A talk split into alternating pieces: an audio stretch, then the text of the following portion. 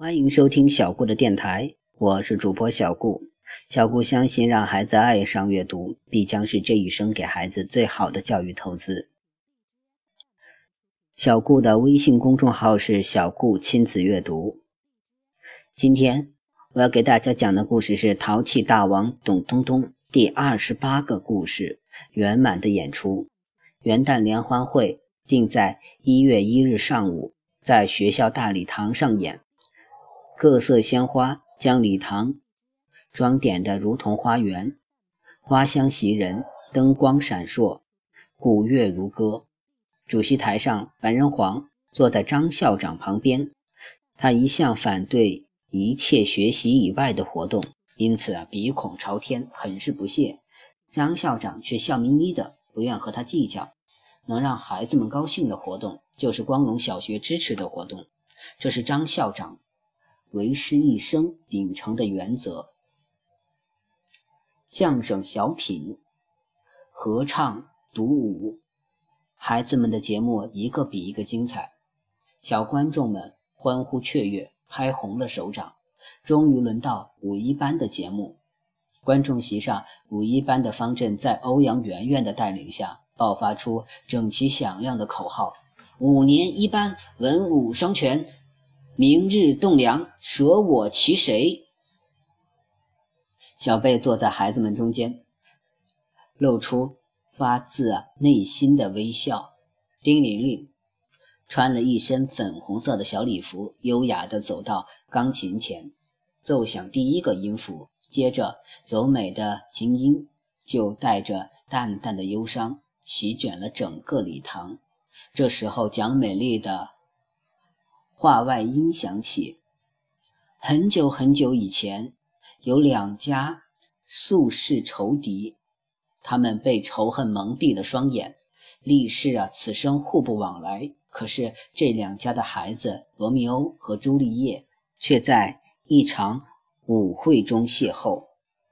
舞台的布景是一场舞会，负责舞美和化妆的段可可。租来了中世纪的行头，把董东东和左拉拉打扮得花枝招展，就连群众演员都是盛装亮相。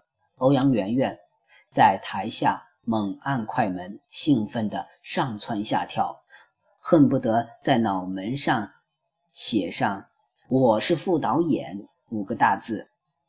小贝必须时不时扯着领子把他拉回来，低调低调。懂吗？越是大牌，越要低调。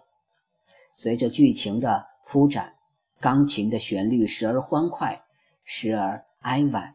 董东东和左拉拉全身心投入，仿佛真的已经置身于中世纪的欧洲。最后一幕，朱丽叶服毒后醒来，发现罗密欧已经自尽。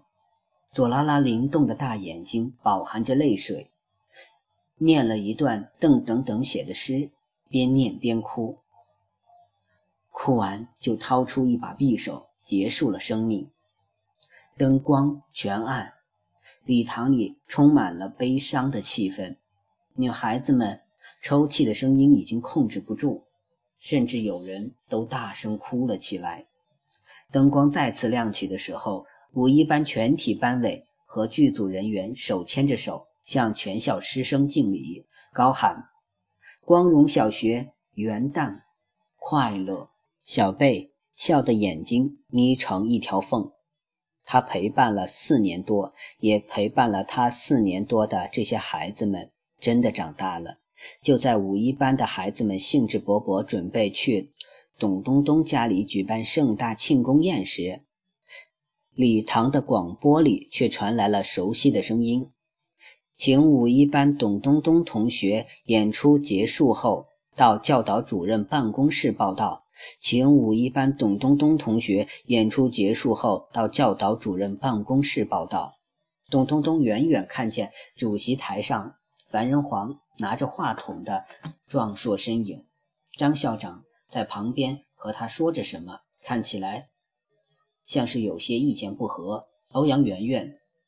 左拉拉、丁玲玲和蒋美丽都凑了过来。怎么了？樊仁皇为什么突然找你？董东东皱起眉：“这个凡人皇肯定没好事，我去看看再说。”第二十八个故事圆满的演出就到这里结束了，希望大家能喜欢小顾讲的故事。通过五一班全体同学的努力，《罗密欧与朱丽叶》取得了很大的成功。可是凡人皇却要求董东东到他的办公室见面。下面会发生什么呢？别着急，请继续收听小顾的电台吧。小顾的微信号是微微可五顾莫按慢，希望大家能关注一下。